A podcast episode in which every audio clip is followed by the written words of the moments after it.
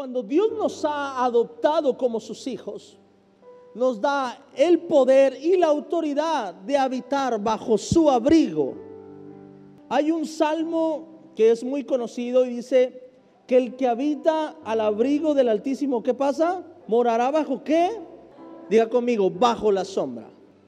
No a un lado de la sombra, no encima de la sombra, bajo la sombra del omnipotente nos dice una cosa, quien mora, en pocas palabras, entiendo esto, dice, quien mora debajo del techo de Dios tiene, el Padre tiene la potestad sobre él. Y cuando hablamos de potestad, no, no solo hablamos de poderío, sino también hablamos sobre herencia.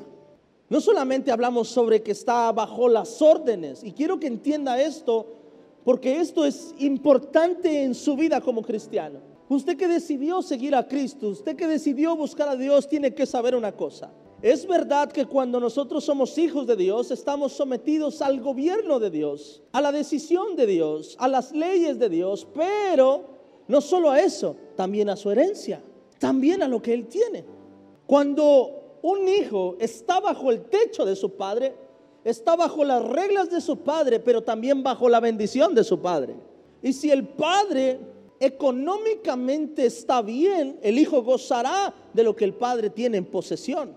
No solamente sobre las reglas, no, solamente será educado bajo los valores del padre o el carácter del padre, sino también podrá gozar de la herencia que tiene su padre. De hecho, escuche esto, legalmente, legalmente, de manera terrenal, si una persona adopta un hijo y lo tiene viviendo fuera de su techo, esa persona puede perder la tutela. Porque no puede una persona, yo no puedo adoptar un niño, adoptarlo como hijo y decir, ok, ya es mi hijo, ok, se va a ir a vivir a Saltillo.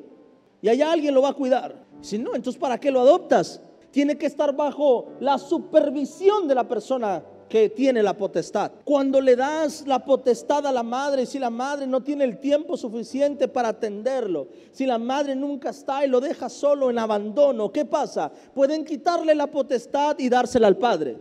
Si entendemos esta parte, entenderemos lo que significa estar bajo la potestad de Dios, bajo la tutela de Dios.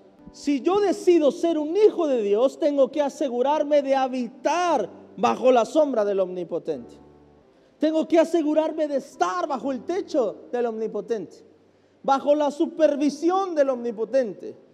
Yo le pongo un ejemplo sencillo y lo puse hace cuando empecé a hablar sobre la paternidad. Y yo le decía que cuando usted es hijo, usted puede pasear por la sala, por el patio, por el cuarto, por donde usted quiera de la casa de sus padres.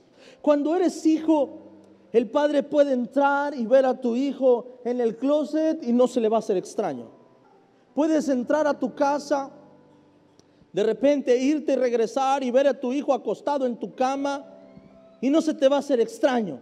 ¿Por qué? Porque es tu hijo. Cuando hablamos del reino de Dios, cuando hablamos de la adopción como hijos, no solamente estamos bajo su gobierno, sino también estamos bajo su herencia y bajo su bendición. Y aquí quiero hablarte de algo que a veces al cristiano, al Hijo de Dios, le cuesta tanto entender que tiene derechos.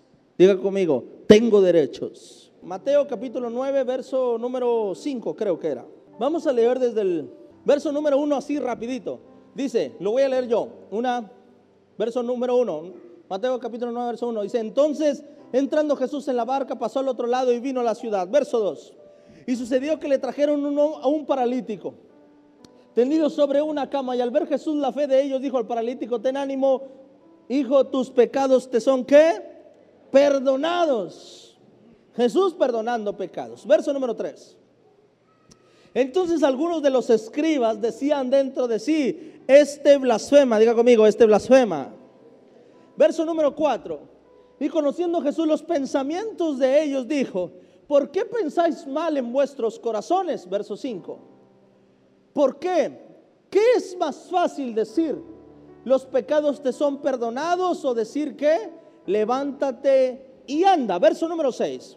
Y dice Jesús esto, dice, pues para que sepáis, para que te enteres, para que te des cuenta de una cosa, que el Hijo del Hombre tiene, diga conmigo, potestad de ser llamado Hijo de Dios. Y le dice, para que sepas una cosa, que el Hijo del Hombre tiene potestad en la tierra para perdonar pecados.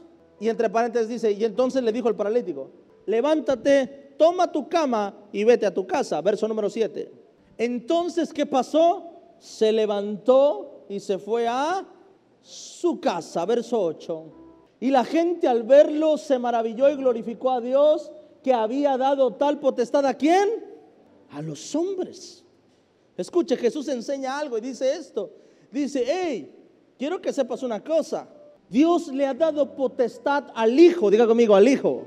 Le dice, les da la potestad de poder sanar a un paralítico. Le dice, levántate, toma tu lecho y anda.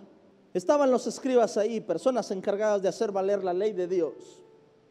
Y les dice una cosa, la única la diferencia entre tú y yo es que yo soy hijo y que tú eres un religioso más. Y aquí voy a tocar vibras que a lo mejor van a dolerte un poquito, pero tienes que entenderlo. ¿Quién mató a Jesús? El concilio. La religión mató a Jesús. No pudieron darse cuenta que Jesús era el Hijo de Dios.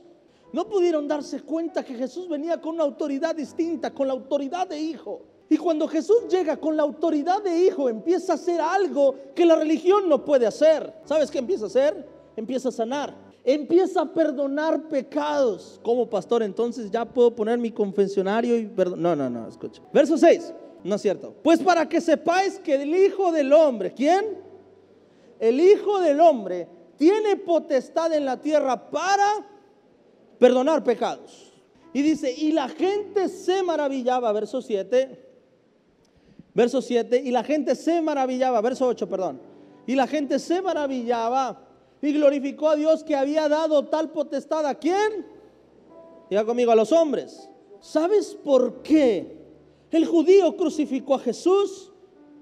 Por la autoridad que Jesús se dio a sí mismo. Porque había una diferencia entre Juan Bautista y Jesús, que Juan bautizaba, pero Jesús era el Hijo de Dios que bautizaba. ¿Sabes cuál era la diferencia entre los discípulos de Juan y los discípulos de Jesús? Que los discípulos de Juan enseñaban, pero los discípulos de Jesús sanaban y liberaban. Cuando Juan empieza a caer en una crisis existencial, lo que pregunta es, Jesús, ¿eres tú el que había de venir o esperamos a otro? Y Jesús le responde una cosa, dile que los ciegos están sanando, que los mudos están hablando. Dile que hay sanidades, dile que hay señales. En pocas palabras lo que Jesús está diciendo, tú juzgarás si soy un hijo de Dios o no lo soy. ¿En qué? No en lo que enseño, sino en lo que hago. ¿Cuántos están conmigo? Jesús tenía autoridad y esa autoridad no la dio a nosotros. Escucha, y Jesús nos dio la misma autoridad para perdonar pecados. Te lo voy a decir por qué. Porque cuando venía una persona enferma, todos, todos tenían que hacer valer la ley. Y si venía un leproso, tenían que hacer valer la ley. Y lo recriminaban y le decían, ¿sabes qué tienes que irte? Y si no, iban y le avisaban al sacerdote y le decían, ¿sabes? Un leproso está entrando. ¿Por qué? Porque no nos puede contaminar. Y lo tenían que desechar.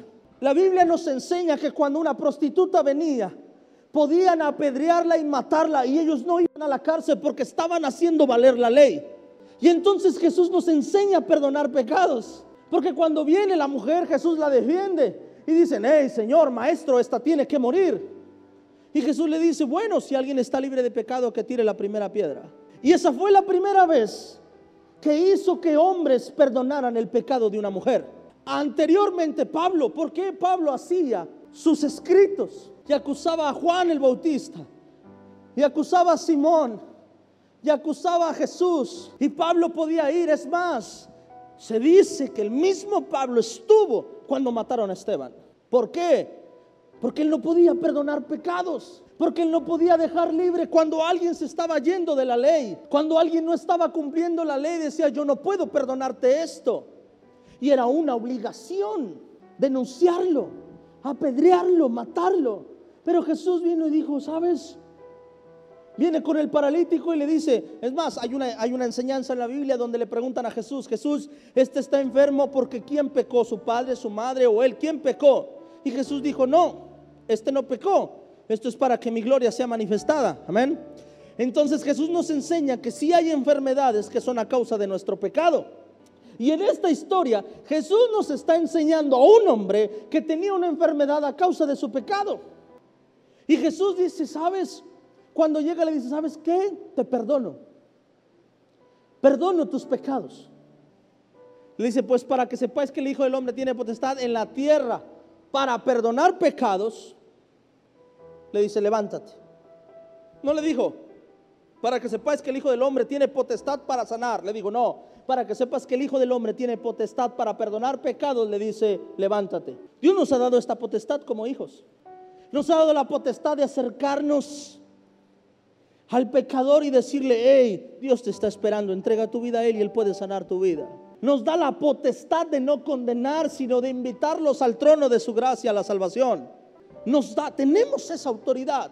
Acercarnos a alguien y decirle, sabes que no importa lo que has hecho, hoy Dios te está llamando. En otro tiempo no tendríamos esta oportunidad. En otro, en otro tiempo no tendríamos esta potestad. Pero Dios nos ha dado esa potestad y nos dice, todo aquel, dice que creyere, verá mi gloria. Y dijo Dios, y dijo Jesús, perdón, yo les daré potestad sobre serpientes, sobre principados, sobre huestes de maldad. Dice, yo les daré esa potestad, les daré esa autoridad y comerán cosa mortífera y no les hará daño. Y después dice, les doy otra potestad más y de hacer que discípulos ¿Me está entendiendo lo que le quiero enseñar hoy? Nos da la oportunidad de perdonar pecados. De esta forma, nos da la oportunidad de acercarnos a quien sea y decirle, sígueme, ¿quieres ser mi discípulo? Eso fue lo que hizo Jesús. Es lo que hizo Jesús con Lázaro, con Marta, con María, con Simón. Fue lo que hizo con ellos, eran hombres pecadores. Jesús tomó la decisión de dejar personas se acercaran a Él para redimirlos. Cuando vino el leproso delante de Él, nadie podía tocar un leproso, mas Jesús permitió que un leproso le tocara. Perdonamos pecados de esta manera cuando dejamos de juzgar y en lugar de juzgar acercamos a la persona a Dios. Ahí nos hemos convertido en un perdonador de pecados. Lucas capítulo 10, versículo 17. Dice, volviendo los 70 con gozo, diga conmigo, con gozo diciendo, Señor, aún los demonios que, aún los demonios que, se nos sujetan en tu nombre. En una ocasión estaba Jesús y agarra a 70 personas y les dicen, ¿saben qué? Les doy potestad. Vayan y perdonen pecados. Vayan y prediquen. Vayan y ministren. Vayan y liberen. Y dice que estos 70 regresaron con gozo contentos diciendo, Señor, aún los demonios se nos, se nos sujetan en tu nombre. Y Jesús les dijo esto, yo veía a quién? A Satanás caer del cielo como un, versículo 19, cuando ellos van, regresan y vienen contentos y emocionados por una cosa, dice Jesús, ¿qué crees? Aún los demonios nos hacen caso. Y Jesús le dice una cosa, ¿sabes? Cuando estaban ustedes allá ministrando, yo veía a Satanás caer como un rayo. Y les dice, he aquí, yo les doy una potestad. La potestad de hollar serpientes y escorpiones. Y sobre toda fuerza del enemigo y nada que os dañará. Dile al que está a tu lado, nada te dañará. Dice, pero, te voy a decir algo, pero, no te regocijes que los espíritus se os sujetan, sino regocijaos de que vuestros nombres están como, ¿sabes? Vienen estos hombres delante de Jesús y le dicen, Jesús, y Jesús les vio la cara, contentos. ¿Qué crees? Los demonios se nos sujetaron. Y dice, ¿sabes? Está bien que estés contento por eso, pero debes estar contento más por otra cosa. ¿Sabes cuál? Tu nombre está escrito en el libro de la vida. Cuando se te ha sujetado un demonio es porque ya eres hijo. Dice, no te regocijes por esto, regocíjate por esto otro. Y Jesús nos deja claro una cosa, que cuando uno es hijo de Dios tiene esta potestad. Y esto es claro, es sencillo, por lo que te enseñaba al principio. Tiene lógica. Porque cuando yo soy su hijo, no solamente estoy sometido a su ley, también estoy sometido a su herencia. Estoy sometido a su poder. Estoy sometido a su dominio. Estoy sometido a su autoridad. Cuando yo soy un hijo de Dios, no solamente estoy sometido a sus leyes, también estoy sometido a su herencia. Cuando estoy sometido a su ley, también estoy caminando bajo su bendición. Y cuando Dios te dice, hijo, por aquí, ¿sabes qué? Tranquilo, porque si vas a caminar ahí es porque Dios te va a dar la fuerza para caminar ahí, porque Dios te va a dar la bendición para que llegues ahí, porque Dios te va a dar la cobertura para que llegues ahí, porque Dios te va a dar la protección para que llegues ahí, porque Dios no te va a dejar que vayas solo. Porque cuando Dios dice, hijo, haga esto que yo estoy contigo, ¿sabes qué está pasando? Te estás sometiendo a su ley, pero también estás caminando bajo su herencia. La iglesia cristiana tenía una mentalidad que yo me encargué de borrar, aunque sea en mi iglesia. Pero usted jamás me va a escuchar decir, hoy está fallando el audio, es el enemigo que no quiere que predique. Si me enfermo, no digo, ah, es que el enemigo me trae en un proceso, mi hermano. No, tuve una batalla fuerte, no pude dormir, dos, tres de la mañana, y me levanté y me peleé y le puse dos descontones al enemigo. Le gané hoy. Ayer me ganó, pero hoy le gané. Te voy a decir por qué. Porque yo sé de quién soy hijo. Y dice ahí, verso 19. He aquí, yo os doy, diga conmigo, potestad de hollar serpientes y escorpiones. Y le dice, y sobre toda qué? Fuerza del enemigo. Y nada os dañará. Yo soy su hijo. Nada me dañará. Cuando algo me sale mal, yo no digo, el diablo me quiere... No, no, no. Yo le digo, Señor, ¿qué me quieres enseñar? Porque el que tiene autoridad sobre mí eres tú, no el diablo. Cuando algo está fallando, yo digo, ah, Señor, ¿qué? ¿Qué me quieres hablar? Cuando me levanto a las 3 de la mañana con mucho miedo, con, con, con ataques del enemigo, hermano, yo no me pongo a pelear con el enemigo. ¿Sabe qué hago? Pongo adoración y empiezo a adorar a mi Dios. Y le digo, Padre, a lo mejor usted quería que yo me levantara a las 3 a adorarlo. Y si aquel quería pelear, que se quede con las ganas. Yo no tengo nada que pelear con él. Yo tengo potestad sobre el enemigo. Vienen personas y dicen, pastor, ay, ore por mí, porque parece que me están haciendo brujería. Hermano, que hagan lo que quieren, que entierren su voto bajo tres metros, si usted quiere, pero usted es su hijo. Y el que no se siente hijo tiene miedo. Y déjame decirte una cosa, el enemigo a tu padre le tiene miedo. ¿A quién le tienes más fe? Porque a veces le tenemos más fe al diablo que a Dios. Tenemos más fe en las cosas malas que en las cosas buenas. Algo le salió mal hoy, me levanté con el pie izquierdo. Ahí sí tiene un chorro de fe usted. Le salen más mal dos, tres cosas y usted dice, alguien me quiere ver mal. Me hicieron ojo. Y tiene un chorro de fe usted, pero para lo malo. Pastor, es que sí existe. Nadie dijo que no existiera. Pero la Biblia dice que nos da autoridad sobre todo esto.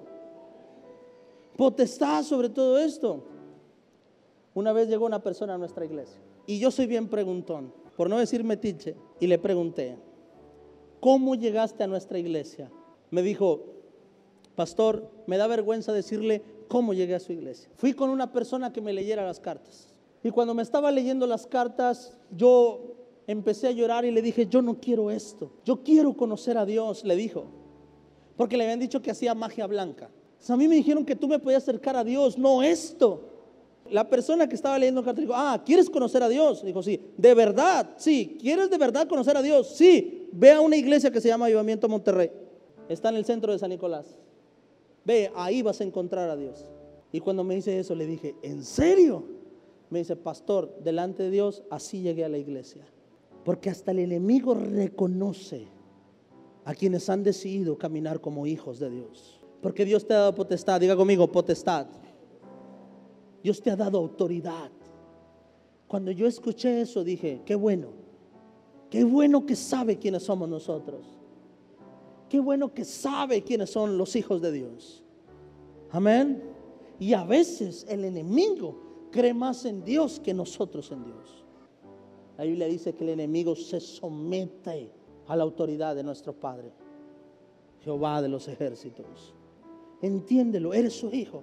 Hermano, cuando sientas que algo sale mal, cuando sientes que alguien está deseando maldad sobre tu vida, ¿qué tienes que hacer? Solo entender que eres su hijo y a, declarar, reprender cualquier fuerza del enemigo que quiera venir sobre tu vida. Y regocíjate en esto, que no solamente tienes poder y autoridad para eso, regocíjate que eres su hijo y tu nombre está escrito en el libro de la vida. Cuando sientas que algo está pasando en tu contra, cuando sientas que un proceso viene en tu contra, sabes, tienes la autoridad sobre ti para orar. La autoridad está sobre ti porque moras bajo la sombra del Omnipotente. Mientras que mis hijos estén bajo mi autoridad y mi tutela, van a depender de la bendición de su Padre, de la fuerza de su Padre, de la autoridad de su Padre. No solamente van a caminar bajo mis leyes, también van a gozar del poder que tiene su Padre. Mientras que usted esté bajo la cobertura de Dios, va a disfrutar de su poder y de su herencia. Hechos capítulo 4 y termino con esto. Para que usted tenga en contexto, Pedro y Juan estaban en la cárcel por haber sanado a un cojo de nacimiento en el templo La Hermosa. Dice, aconteció que el día siguiente que se reunieron en, Jerusalén los gobernantes, los ancianos y los escribas, todo el peso pesado ahí. Y el sumo sacerdote, hasta el sumo sacerdote estaba ahí. Anás y Caifás y Juan y Alejandro y todos los que eran de la familia de los sumos sacerdotes. Hermano, esto se puso grueso porque sanaron a un cojo. Pero no era cualquier cojo, era un cojo que había permanecido por años y que todo el mundo lo conocía, o toda, toda la gente de la ciudad lo conocía. Y habían causado un revuelo porque había sido sano. Fue cuando Pedro dijo, no tengo oro ni plata, pero lo que tengo te doy y lo sanó. Y poniendo en medio le preguntaron, ¿con qué qué? ¿Con qué qué? Potestad le preguntaron. ¿O en qué nombre habéis hecho esto? Le preguntaron. ¿Con qué potestad? ¿Con qué potestad usted cree que lo hicieron? Con la de hijos de Dios. Pues eso estamos enseñando, hermano. Pero esto ellos no lo sabían, porque el pastor Adrián no lo había predicado ahí. ¿Con qué potestad le permitiste que dejara de ser un indigente y ahora fuera un hombre que gozara como todos nosotros de esta vida?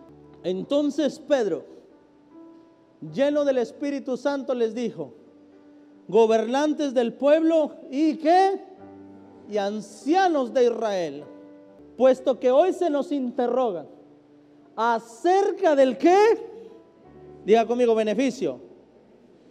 Del beneficio que le dimos a un hombre enfermo, de, que de qué manera éste haya sido sanado. Verso número 10. Sea notorio a todos vosotros y a todo el pueblo de Israel que en el nombre de quién? De Jesucristo de Nazaret, a quien vosotros crucificasteis, a quien Dios resucitó de los muertos, por él este hombre está en vuestra presencia. ¿Cómo? Este Jesús es la piedra reprobada por vosotros los edificadores. Y les dice, ¿sabes? ¿Sabes en qué nombre? En el nombre que tú reprobaste pero empieza dándoles el título, gobernantes y ancianos de Israel. Le dice, todos ustedes que predican su palabra, todos ustedes que hacen valer la ley, por eso me tienen en la cárcel, por haber sanado a un cojo de nacimiento, por haberle perdonado sus pecados a un cojo de nacimiento, por eso estoy en esta cárcel, gobernante y anciano de Israel. Dice, ¿Sabes en qué nombre? En el nombre de Jesús, el que crucificaron ustedes. ¿Sabes en qué nombre? En nombre de Jesús, la piedra reprobada por ustedes. Y le dice, ¿por vosotros los qué? ¿Por vosotros los qué? Diga conmigo, edificadores. Dice, por el que ustedes reprobaron, edificadores. La cual ha venido a ser qué? Cabeza del ángulo, verso número 12. Y en ningún otro hay salvación, porque no hay otro nombre bajo el cielo dado a los hombres en que podamos ser salvos. Verso 13. Entonces, viendo el denuedo de Pedro y Juan y sabiendo que eran hombres sin letras y del vulgo, se maravillaban y reconocían que habían estado con Jesús. ¿Con qué potestad? hacen esto? ¿Con qué potestad sanaron? ¿Con qué potestad hacen todos estos milagros? Y él respondió, con la potestad que Jesús nos dio. ¿Cuál, cuál fue la potestad que Jesús les dio? Juan 1.1. Juan 1.1. ¿Cuál fue la potestad que Jesús les dio? Juan 1.1. En el principio era el verbo, el verbo era con Dios, el verbo era y el verbo era este era en el principio con Dios. Todas las cosas por él fueron hechas y sin él nada de lo que ha sido hecho fue hecho, verso 10. En el mundo estaba y el mundo por él fue hecho, pero el mundo no lo conoció. Verso número 11 dice, "Pero a los suyos vino y los suyos no le recibieron. Verso 12. Mas a todos los que qué? A los que creen en su nombre les dio qué? Potestad de ser hechos hijos de Dios. Le preguntaron, ¿con qué potestad? ¿Sabes con qué potestad? Con la potestad que me dio Jesús al recibirlo. Con la potestad que te perdiste por rechazarlo. Con la potestad que te perdiste por crucificarlo con la potestad que te perdiste por haberlo reprobado. Tú, gobernante, anciano, tú que haces valer la ley, tú que enseñas la ley, tú, religioso, con esa potestad que perdiste. Pedro y Juan no estaban hablando contra los mundanos, estaba hablando contra aquellos que predicaban de Dios sin conocerlo estaba predicando contra los gobernantes que enseñaban la palabra de Dios. No estaban debatiendo contra el ateo, no estaban debatiendo contra el, que no conocía a Cristo, el que no conocía a Dios, no, estaban debatiendo con los que hacían valer la ley. Estaba debatiendo con aquel que no se sentía hijo, con aquel que rechazó ser hijo con aquel que hablaban de Dios, pero no aceptaron ser hijos. Y te voy a decir esto, aún dentro de la iglesia hay personas que se rehusan a caminar bajo la bendición y la herencia de su Padre. A veces nosotros somos los que más cuestionamos lo que Dios hace. A veces la pelea no es contra el ateo, es entre nosotros que limitamos el poder de Dios. En ocasiones soy Pedro y Juan y en ocasiones soy el gobernante fariseo que reprobó a Jesús. Y estamos luchando entre ser hijo y ser un fariseo. A veces como hijo creo que Dios puede perdonar mis pecados. Pero como fariseo creo que Dios no puede perdonar el pecado de aquel. Y ahí Dios dice, ¿qué no eras mi hijo? ¿Qué no se supone que te debes de gozar porque el hijo pródigo ha regresado y entrar a la mesa a cenar conmigo? ¿Eres o no eres mi hijo? A veces creemos que Dios puede hacer milagros, pero estos milagros no. ¿Somos o no somos sus hijos? ¿Entendemos el Padre que tenemos o no? creo que Dios está conmigo, pero que no me digan algo, que no me, que no me deseen mala suerte, porque ahí se me olvida que soy hijo. Amén. Amén. A veces caminamos bajo su ley, pero no caminamos bajo su herencia. Dios está deseando que camines bajo su herencia.